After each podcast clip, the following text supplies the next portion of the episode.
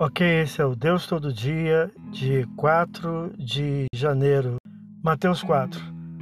Se no primeiro capítulo o autor apresenta genealogicamente o direito de Jesus a acessar a monarquia por Davi e as promessas por Abraão, no segundo apresenta a universalidade do ministério messiânico de Jesus. O precursor batista então, agora, no quarto capítulo, a apresentação do Messias como representante da humanidade, submetido às pressões diabólicas por meio das tentações. A humanidade, na representatividade de Adão, caiu sob condições paradisíacas no jardim. Jesus, ao seu turno, fora testado no deserto sob condições terríveis de fome, desalento e tudo mais tal como um novo Moisés fora conduzido ao deserto, versículo 1, tendo jejuado por 40 dias, versículo 2.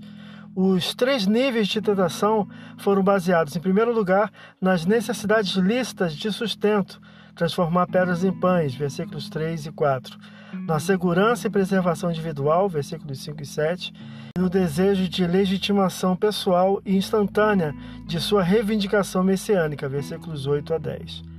As duas primeiras põem em dúvida a real descendência e filiação divina de Jesus, com a incômoda se tu és filhos de Deus, versículos 3 e 6. Essas duas também atentam contra a segurança pessoal, diante da fome, 2 e 3, e da preservação física, 6. A última oferece um atalho àquilo que Jesus alcançaria posteriormente, de forma legítima e santa: glória e reino ao preço da submissão a Satã. Versículos 8 a 9. Às três tentações, Jesus respondeu com recursos de uma só fonte, as Escrituras, propriamente porções do livro de Deuteronômio. Primeiro, o homem não viverá só de pão, mas de tudo que sai da boca do Senhor viverá o homem. Versículos 4 e Deuteronômio 8, 3. Segundo, não tentarás o Senhor teu Deus. Versículo 7. Deuteronômio 6, 16. E o terceiro, ao Senhor teu Deus adorarás e só a ele servirás. Versículo 10, Deuteronômio 6, versículo 13 e 10, versículo 20.